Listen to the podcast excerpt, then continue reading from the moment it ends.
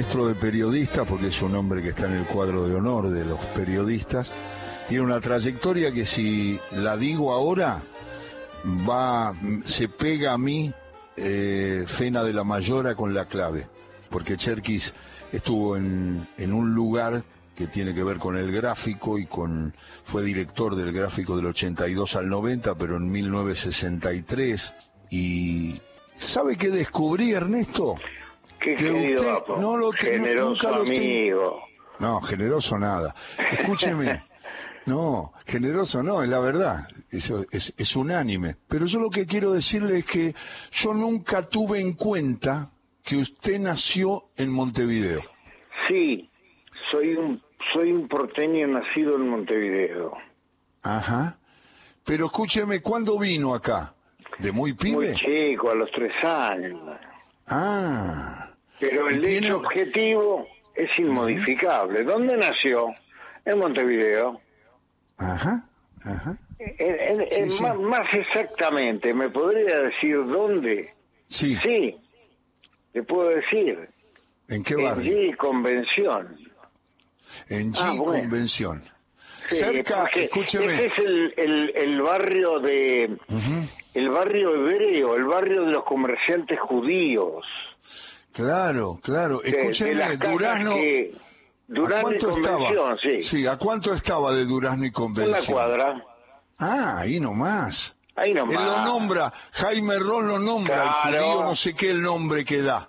Pero lo recuerdo todo, es una descripción perfecta, porque están, aún se advierten los tanques del gas pegados a la rambla, casi a la altura del centro, desde donde yo recuerdo eh, cuando iba a visitar a mis abuelos, nosotros vinimos acá a los tres años, pero yo todos los años iba a pasar los veranos a la casa de mi abuelo, este, que él sí vivía en, en un edificio que todavía está en. Durano y Convención, y nuestra diversión era esperar las 10 de la noche, el momento en que zarpaba el vapor de la carrera, que unía Claro. Montevideo con Buenos Aires, eran dos barcos, este que se cruzaban en el medio del río, salían por la noche y llegaban por la mañana a destino. Y ahí se jugaba el fútbol en esa esquina y también allí este estaban las calles del comienzo pecaminoso de la posadolescencia, Claro, claro, en ese río ¿no? claro. Lo que se Escúcheme. conoce como quecos. Sí, sí, escuche, claro, claro. Escúcheme, eh, ¿cómo jugaba el fútbol, Cherkis? Muy mal. Ah, ¿era malo? muy malo.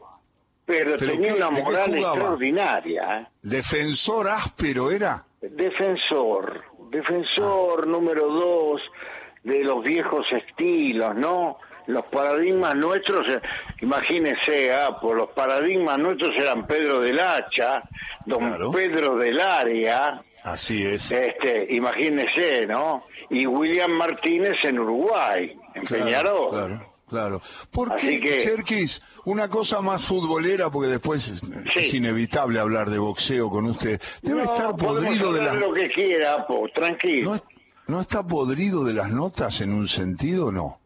No, no. Pero sí, Me pero un poco sí. Me estimulan fuertemente porque advierto, advierto este un gran cariño, un, un, un, este un, un honorable respeto, este cosa que no pasaba cuando uno era joven. Cuando uno era joven las notas eran de punta y ahora las notas son de son póstumas. ¿Sabe qué tiene? tienen el tono póstumo. Le voy a hacer una nota a fulano de tal. Vamos a tratarlo bien y vamos a dejarlo grabado porque puede ser la última. Y es verdad.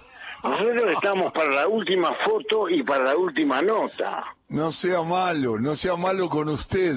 Pero si yo no veo la línea de la finitud, lo que pasa es que, mm, que la quiero alcanzar con dignidad, laburando, pensando, generando, creando y también disponiéndome a conversar, sobre todo con los jóvenes colegas. A mí no me reporté a mucha gente de su prestigio, de su trayectoria, de, de, de, su background, personas eh, iguales. Me reportean chicos que entre azorados y sorprendidos, preguntarían, preguntarían, por ejemplo, hagamos una hipótesis, vamos dramatizada, preguntarían, ¿y usted transmitió la pelea de Loche en el 68? Sí. ¿Y usted conoció personalmente a Alfredo Di Stefano? Sí. ¿Y usted vio debutar a Maradona? Sí. Pero usted también fue jefe de prensa cuando Messi ya era jugador de la selección. Sí. Claro, yo era el jefe de prensa. O sea que, a ver, espere, entonces los tipos entran a ser, entran a, a, a, mm, concatenar personajes y hechos y dicen, pero este muchacho Matusalén, ¿cuántos años tiene? Tiene 152 años. Claro, claro. Y todo pasó rápido, Apo. Sí, sí, sí. Desde el retiro de Alfredo Di Stefano, el revolucionario táctico y estratégico del fútbol mundial, después de la final con Peñarol en octubre del 66, sí. hasta el advenimiento esplendoroso de Messi pasaron del 66 al 2000, 2006, 2007, 2010. Ahí estamos, en 50 años. Usted, Cherkis Vialo, es quien está charlando con nosotros haciendo evocaciones que a todos nos interesan, porque nosotros hacemos mucho el vistazo comparativo, aunque no nos metemos en esos líos mal, mal hechos, mal intencionados a veces pero ¿usted es de los que piensa que Diego está arriba de todos los que vio? Sí, sí, claramente. y va a estar cada vez más arriba. Se va a dar un ah. fenómeno que Dios me permitirá bendecir con un privilegio pocas veces dado. Sí. Será más grande que todos aquellos con quienes los comparan en la medida en que pase el tiempo. Había polémica, hubo polémica alguna confrontación dialéctica, no siempre conceptual, y una pregunta recurrente en los últimos 10 años. ¿Quién fue más, Messi o Maradona? ¿A usted cuántas oh. veces se le hicieron, a poco? Oh, no, pero yo ya sabe lo que yo contesto. Bien. Que Maradona es único. Maradona no es único, es el mejor. Es el inventor de la pelota. Pero mientras... Esa es mi definición. pero mientras Maradona descansa en algún lugar del infinito sí. y Messi juega, Messi será cada vez menos y Maradona será cada vez más. Mm, Porque la comparación habrá de perder simetría en tanto y en cuanto Messi sigue cumpliendo años, perdiendo velocidad, reacción y las características que lo convirtieron en el mejor jugador del fútbol probablemente de los últimos 20 años. Sí pero Maradona será intacto. Maradona es el 86. Maradona es el escudeto. Maradona es el caudillo. Maradona es el líder. Maradona es el, el gol a los ingleses. Sí. Los ingleses son un sujeto de la cuestión. Claro. Está bien. El gol. Hay, hay, hay un poco de encanto con que se hubiese tratado de Inglaterra, por muchas razones. Pero claro es el gol más bello de la historia del fútbol. Eso, a eso me refería. Claro, es el gol más bello de la historia del fútbol que casualmente se produjo en un campeonato mundial, casualmente, frente a los ingleses, casualmente, en una tarde contradictoria, casualmente, suspendida en el espacio y casualmente relatada por el mejor relator que hizo el mejor relato de una pieza incomparable en los tiempos. O sea, el mejor gol, el mejor relato, el mejor momento, la tarde soñada. Esto es una pintura, Apo. Esto no es cierto. Dígame que lo que estuvimos viendo no es cierto. y no escuchamos, escuchamos la voz de Víctor Hugo, pero no relató con esa belleza y esa emoción. No puede ser. es que ese gol necesitaba ese relato. Claro, dice Diego. O ese relator necesitaba ese gol. Claro. ¿Me entiende? Sí, sí. Porque hay goles más bellos, según uno los recuerda del relato radial, ¿vio? Sí. Este, del Campeonato Mundial de 1978 hay bellos goles que fueron menos bellos porque fueron relatados sin belleza. Y del Campeonato Mundial del 86, esa concatenación simbiótica entre la voz, el relato, el sentimiento, el corazón depositado en el micrófono y el jugador que permite ir hilvanando cada una de las frases que emergen de la impronta poética del relator que jamás había soñado con que alguna vez iba a poder relatar un gol de esa envergadura. Ni aún los supuestos. Muy bien, Cherkis, es verdad. Es Ernesto Cherkis Vialo que está evocando las cosas de Diego, el relato de Víctor Hugo y tantas cosas que todavía nos emocionan y que han quedado en la historia. Una pregunta futbolera medio más o menos, pero usted la va a contestar ayudándonos a pensar. Eh, tengo mucha gente que piensa que Messi todavía no llegó a Pelé. A ver. Difícil, ¿no? No, no, no, no es difícil. No, es arbitrario. El fútbol tiene opiniones arbitrarias.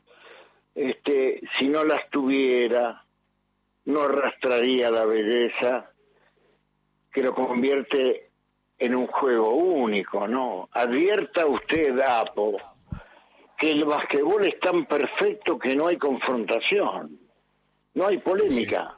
claro. En tenis es tan preciso que nadie le puede decir a usted, mire, este final de Djokovic con Medvedev, este, yo creo que Medvedev este, tiene unas virtudes escondidas que aflorarán mañana. No aflorará ninguna virtud que no sea conocida.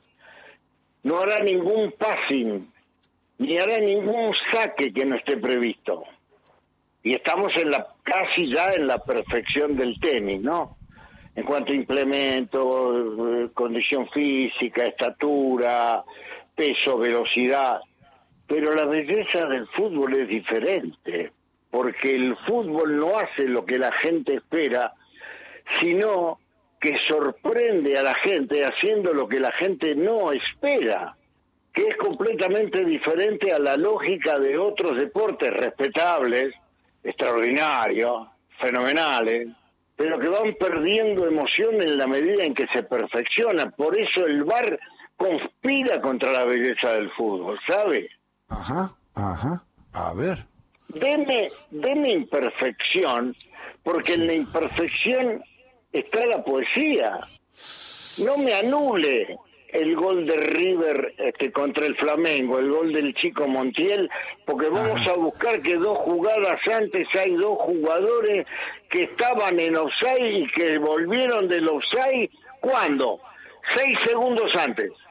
Entonces, si usted me aplica la perfección, pierde el sentido de la justicia, pero sobre la perfección y la justicia, no haga que el fútbol pierda el encanto que podamos haberlo visto diferente y que se sostenga en el tiempo diferente como lo vimos, como lo creemos, como lo, como lo registramos, como lo percibimos.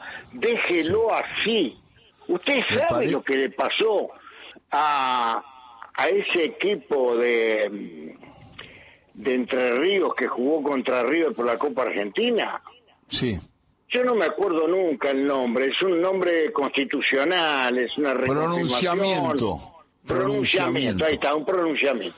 Deportivo pronunciamiento. Suena a movimiento preconstitucional. Bueno, sí. este, ¿cómo se llama el equipo? Deportivo Pronunciamiento.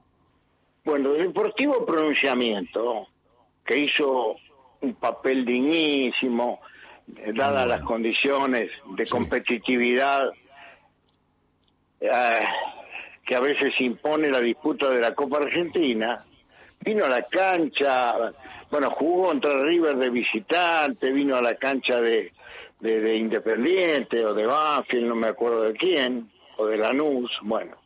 Este, no importa, pudo haber sido en el Monumental. Sí. La perfección reglamentaria de un árbitro imbécil o de un imbécil árbitro hizo que le anulara un gol o un penalti posterior. Con lo cual, un referí le quitó leyenda a pronunciamiento. Con lo cual, nos están afanando los elementos primordiales con los cuales hemos sustentado nuestra profesión a lo largo del tiempo. Imagínese en el pueblo un gol a River, con todas las estrellas, ¿Es una leyenda o no es una leyenda? Sí, sí, es una leyenda. Se escribe una leyenda. Queda para siempre. Bien.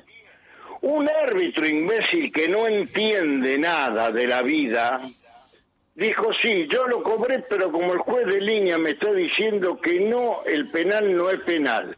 Y el gol de offside yo creí que era gol, pero me levantaron la bandera y entonces no era gol.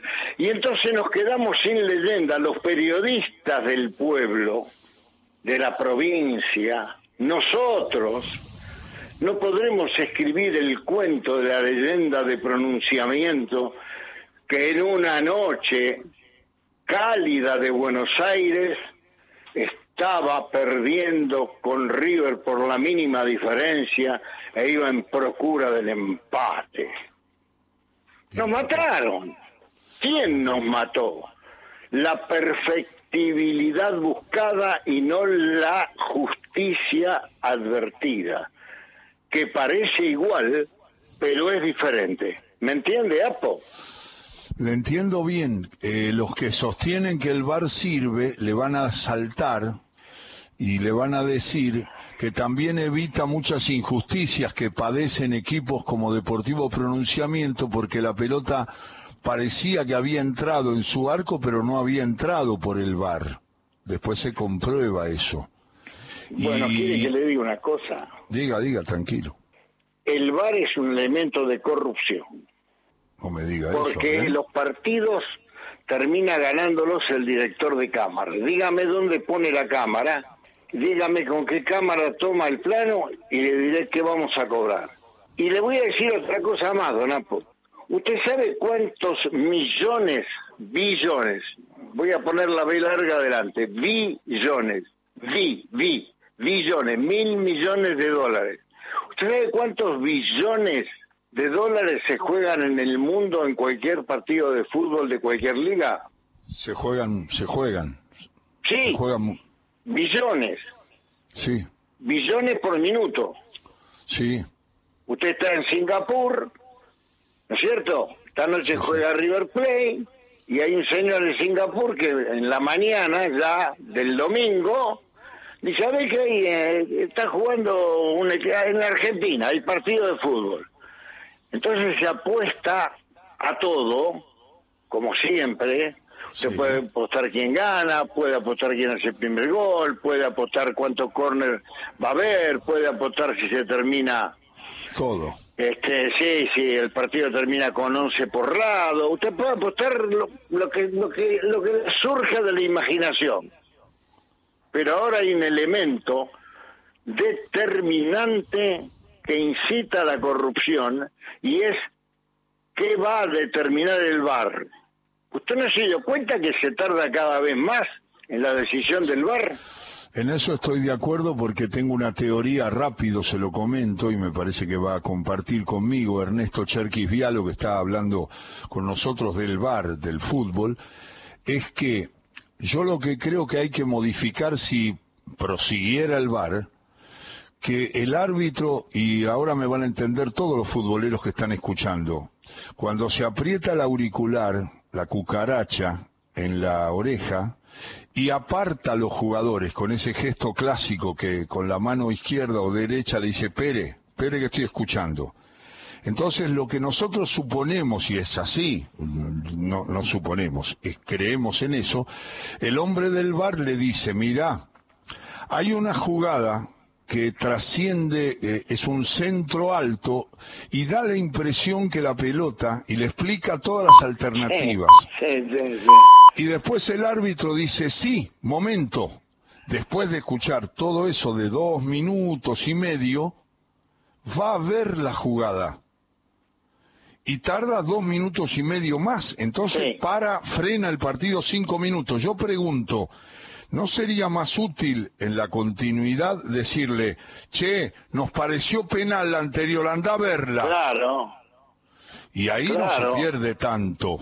Pero sí, pero, pero es así, Apo. Pero además, cuando venga el VAR a la Argentina, vamos a tener muchas dificultades porque, reitero, el VAR demora en la decisión, el director de cámaras es determinante. El otro día se cobró en un partido de River Plate con estudiantes de La Plata, se, se jugó, se, se, sancionó una falta que no lo era, pero en el plano chato donde aparecen este, eh, los protagonistas, se produce la siguiente asimetría la jugada tiene en velocidad normal dos jugadores y con el VAR deteniendo la imagen desde otra perspectiva hay ocho jugadores. Bueno, esto es complicado, ¿eh? Eso es complicado, sí. Esto es complicado. Entonces yo lo que quiero decir, pero al margen de eso, sí. lo que yo quiero eh, reafirmar, Apo, es el concepto de la imperfección que es la perfección humana. La humanidad tiene una perfección interpretada que es, en el caso del fútbol, su golpe de vista y su concepto. No perdamos eso. No lo perdamos. No detengamos un partido diez veces. No le quitemos continuidad. Se están produciendo muchos abusos a partir de la ausencia del público de los estadios. Como no hay gente, no hay Vox Populi. Y como no hay Vox Populi, no hay Vox Day. Entonces, qué sé yo, los técnicos duran, los jugadores duran, este, se pone cualquier jugador, este, los referí cobran cualquier cosa, este, guarda, porque el público va a volver a la cancha y la voz de Dios será, será escuchada. La voz del pueblo. Eh, es Ernesto Cherkis Vialo. Eh, Cherkis, a ver si, si voy con, con algunas cosas. Usted nombró a Del Hacha en sus recuerdos. Sí, sí, sí. Don Pedro Del Hacha. quiero decir, a ver qué piensa usted y qué me aporta. Y le puedo hacer varias preguntas de jugadores y por supuesto que le voy a preguntar de boxeo al final. Sí, sí, sí. Primero, ¿por qué en todos los seleccionados argentinos de todos los tiempos, en los periodistas, es titular inamovible y frecuente Perfumo? Jugaba muy bien y tenía una tenía una elasticidad superior respecto de los marcadores centrales de la época no tenía el biotipo del marcador central recio, morrudo, grande, que salía a marcar y a ganar en el mano a mano. Perfumo podía perder la primera, pero tenía recuperación para recuperarse y volver. Y sobre todo, después que Basile le jugó al lado en Racing como número 6, siempre tuvo buenos este, compañeros de saga, Perfumo. Claro, y además este, él tenía una lectura sobre el fútbol muy interesante, Apo. Él desde atrás este, tenía mando, tenía conducción y tenía mayor flexibilidad para recuperarse. El 2, cuando era pasado en una marca, digamos, a 30 metros del arco, era mano a mano con el arquero. Y con Roberto, ah, sí, sí. Roberto podía producir esta cosa que no tenían los otros centrales, que era pierdo en la primera, corro y recupero. Y además te atendía, ¿no? Con una cara de ángel extraordinaria que los árbitros decían, este pibe no... No, no, no, debo haber visto mal, lo mató, pero debo haber hecho mal porque este chico es tan bueno, tiene una cara tan angelical, que seguramente debe haber sido un desliz, ¿me entiende? Sí. Te mataba. una vez le dije que a Johnston, al delantero del Celtic, todavía le dolía hace unos años. Se lo dije y se reía. Le digo, mira, hablé esta mañana con Johnston y dice que todavía le duele, no se recuperó de aquella patada que le diste. Pero sí, además le decía, de ángel. Además le decía a los rivales, tenés cuidado que el 6 mío es terrible. ¿eh? Sí, se gritaban por entre por pasarela, ¿no? Claro, le decía, mata lo que está herido, le decía el que salía, ¿no? Claro, claro. no, Roberto, un jugador extraordinario y además un jugador que cambió el biotipo del marcador central, Apo. Muy bien, muy bien. Eh, en boxeo, Cherkis, usted ha sido maestro y, ha visto mucho.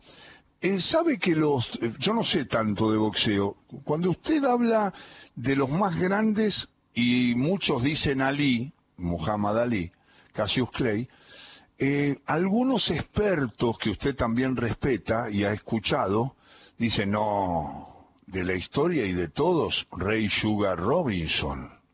Sí. ¿Es así? pero el mejor fue Ali. Ah, ¿sí? No hubiera habido Ali sin Robinson. Convengamos en que Robinson fue el paradigma que cambió de orden eh, la técnica del boxeo mundial. El boxeo ah. viene, es una actitud empírica que viene de la lucha, viene de la pelea, viene de la prevalencia de la fuerza y Robinson fue el primer aporte de estética, de velocidad, y además de asignarle la misma importancia al desplazamiento sobre el ring a partir de piernas prodigiosas respecto de la descarga de golpes con el tren inferior. Pero, a pesar de que el paradigma fue Sugar Ray, el mejor fue Muhammad, porque Muhammad lo hizo con 88, 92, 96 y 98 kilos. Lo hizo a los 18, a los 20, a los 26 y a los 32. Uh, Lo que hizo fue impresionante. Robinson se daba el look. ¿Usted sabe que Robinson? Bueno, claro, era otra época, ¿no? ¿Usted sabe que Robinson salía de gira y peleaba una vez por semana, daba exhibiciones, peleaba. Al tiempo que estaba con Robinson le quería arrancar la cabeza, ¿eh? Claro. Y él subía al ring eh, le gustaba mucho ir a La Habana, le gustaba mucho ir a San Juan de Puerto Rico. Ajá. ¿Qué imagina? ¿Por qué le gustaría ir a esos lugares? Ese mundo de la noche. Y muy bien. Y entonces el hombre era un gran bailarín. Claro. Bailarín no baila solo, ¿no es cierto? El bailarín necesita alguna compañía. Está bien que no bailaba tango, no había contacto necesario, pero el boxeo para él era un disfrute, lo hacía con una facilidad extraordinaria. En cambio, Muhammad Ali, usted sabe, Apo, usted sabe que le tocaron los peores rivales que le pueden tocar a un pesado, no tuvo la suerte de este, ¿cómo se llama? De, del momento en que Foreman fue el rey hasta que lo destronó él o de Mike Tyson que lo pasaba por arriba. No, no, no, no, no. Muhammad Ali tuvo que pelear con todo y cada uno que aparecía era un monstruo que después quedan en la historia inferiorizados por la imagen de quien los venció. ¿Quién fue el que lo venció? Muhammad Ali. ¿A quién le ganó? Le ganó a Sonny Liston, le ganó a Floyd Patterson, recuperó el campeonato del mundo con George Foreman. Foreman, para que te se dé una idea, el viento que arrojaba un golpe de Foreman lanzado sí. podía poner knockout a un relator sentado a la vera del ring. Sí, ¿Me escuchó? Sí, una bestia. una bestia. Y el Mike Tyson, imparable. No, pero escúcheme, ¿y las peleas con Frazier? Qué clásicos. Eh, eh, no llegué, no llegué. Ah. Yo sé que tenemos que entregar rápido, pero empecé diciéndole... No, si vamos bien. Vamos bien. Fraser tres veces. Tres veces. Tres veces Fraser. La batalla de Manila. Ahí estuve. sí, ya sé, por eso. Usted sabe lo que pasó en esa pelea, ¿no? Sí, sí, la del, la del cheque. La del... Esa pelea en realidad es emergente, es azarosa, es extraordinaria, la historia es fenomenal. La voy, a, la voy a escribir para, para Infobae, una de estas semanas la voy a escribir. Usted sabe que el gobierno de Filipinas sí. estaba a cargo del matrimonio Marcos, el presidente era Ferdinando Marcos, un dictador y había destinado 5 millones de dólares para la defensa del campeonato del mundo de Bobby Fischer. Bobby Fischer había ganado el campeonato del mundo frente a Boris Spassky en 1972 en Reykjavik y era el turno de tener que defender su campeonato del mundo. Entonces, el gobierno de Filipinas dijo, este, este match internacional de ajedrez por el campeonato del mundo entre un soviético y un norteamericano reivindica el viejo duelo de la Guerra Fría, pone dos cerebros frente a frente y seremos noticia por mucho tiempo porque el match estaba previsto que podía durar entre 30 y 40 días, este, a menos que se cambiaran las reglas, que fue lo que finalmente frustró la, la realización del, del enfrentamiento, ¿no? ¿Fischer y quién iban a ser? ¿Fischer y quién? ¿Fischer y quién? Karpov.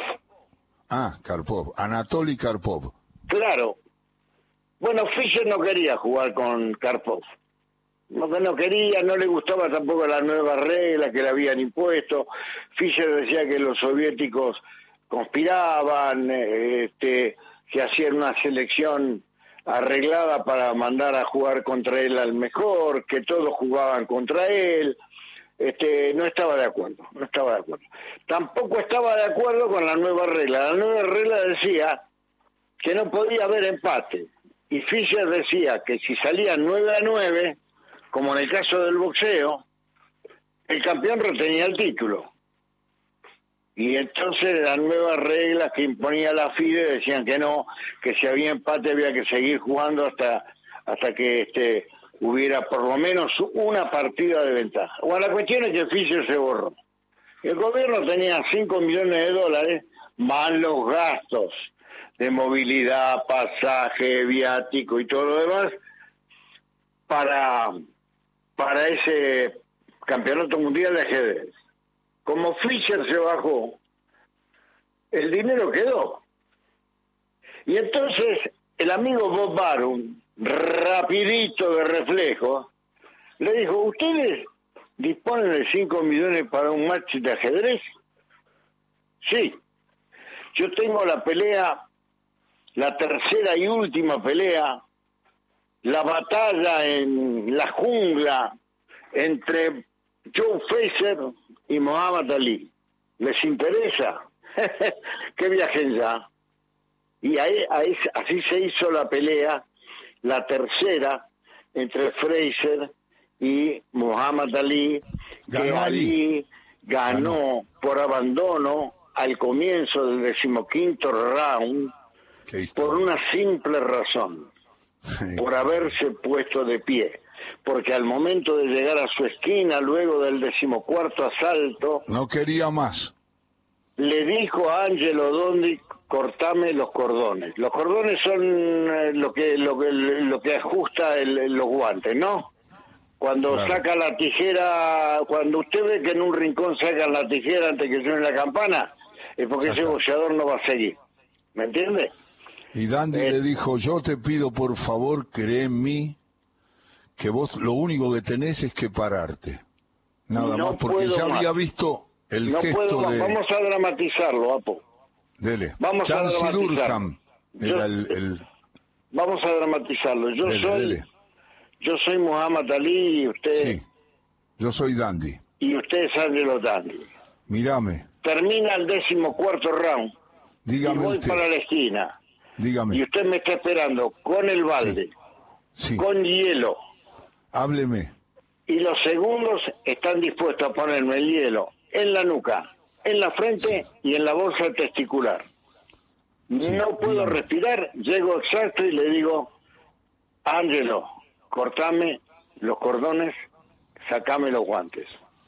Te entiendo todo, pero vos tenés que creer en mí como yo creo en vos. Lo único que te pido es que te pares, nada No más. puedo. no vas a pelear. No puedo, Ángelo. No Te puedo tenés más. que parar. Nada más que parate y después te volvés a sentar y le ganaste la pelea a Frazier. Ayudarme a ponerme de pie. Sí, te ayudo, pero ganás la pelea. En ese momento, Dandy había visto que Jancy Durham habían decidido tirar la toalla y no salir al próximo, al último round. Así. Y ahí usted se levanta y cuando se levanta se ve la toalla que atraviesa el, el ring y el final y la victoria de Ali en una pelea terrible. Bueno, ese hombre es incomparable. Apo. Dígame, dígame, te- tengo que preguntarle dos cosas para el final.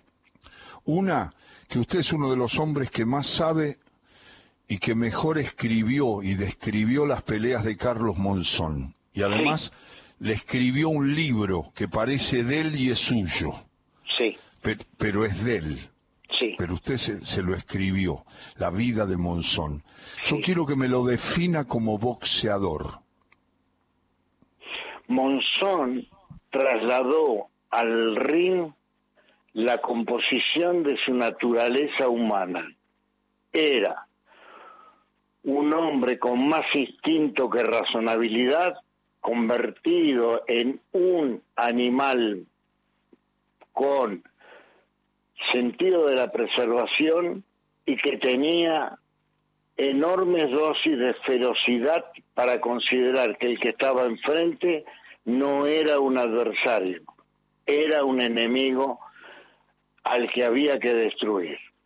Hasta Susana Jiménez. Ajá. Qué definición. Ernesto, qué gusto. Cuando yo le digo San Lorenzo, Sí. usted tiene un, un vínculo fuerte, ¿cuál es la primera cara que le aparece? ¿O la San primera Filipo. escena? ¿Cómo? San Filipo. Ah, el nene. Me aparece San Filipo. Este, la primera cara que me aparece es la del 57, 58, 59, el goleador Sí. José Francisco San Filipo, un monstruo. Nadie definió en el área como él. Uy, inigualable. Lo vi, lo vi. Lo vi más al final que usted. Sí, Pues yo soy un poquito más joven que usted. pero yo lo vi en la... ¿Sabe una cosa, Apo? Usted no necesita... Yo no necesito... No voy a andar escondiendo la edad porque ayer estuve cuatro horas para conseguir un turno para vacunarme el lunes. Se da cuenta de qué edad estoy hablando, ¿no?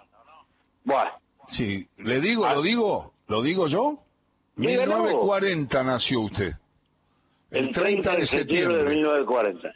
Yo vi Correcto. jugar... Escúcheme, ahora usted me está haciendo pensar. Yo vi a Pontoni. Convertir a San Filipo en goleador en la tercera de San Lorenzo. Claro, claro, lo dirigía Pontoni. Pero, pero mire usted, usted, pero, pero, pero a ver, ¿a quién hemos nombrado esta tarde? Esta tarde hemos nombrado a Di Stefano, Sí, Alfredo. lo vi y lo reporté. Hemos nombrado a Diego, Sí, soy el biógrafo, lo vi Sí. debutar sí, y, y lloré su muerte. Sí, Hablamos de Messi. sí. Fui el jefe de prensa de la selección nacional cuando Messi era el capitán. Sí, Johannesburg. Claro. Hablamos del Campeonato Mundial 78, era su director de gráfico. Del 86 era director de gráfico. Usted me preguntó cómo jugaba Perfumo. Sí, Sí. Pero además me preguntó por Muhammad Ali, le cubrí 11 peleas. Y mencionamos a Nicolino Loche cuando se consagró en campeón el 12 de diciembre de 1968 en Tokio. Ah, también estuve allí. Y estuvo en Monzón Valdés y puso en el título, hacía falta un Monzón tan grande para ganarle a un Valdés tan bueno. Correcto, eso fue el 30 de julio de 1977 en Monte Carlo. Hice las 14 peleas de Monzón y el libro de Monzón y 11 peleas de Muhammad Ali y toda la campaña de Maradona y toda la de Messi. Y además... por eso lo llamé, y por eso lo llamé, y por eso está terminando la nota. Ahora lindo. Qué lindo, ah, pues mire cuánto privilegio poder hablar de todas estas cosas. Nos dio gusto, la verdad nos dio gusto. Le, y a mí también, Apo. Grande, ¿eh? Grande, Con el respeto, no solamente parangonando el nombre del programa, el, el, el, el afecto, el, el cariño, el, el respeto y la admiración, sino también porque me sentí muy bien. Me sentí muy bien. Me sentí con ganas de hablar y de contar. Y eso no lo logra el reporteado. Eso lo logra el reporteador. Le mando un abrazo respetuoso como siempre, Cherkis. Maestro querido, un abrazo, eh, que Dios me lo bendiga. Chao, maestro, chao. Ernesto Cherkis Vialo, mejorando la tarde de todo con afecto.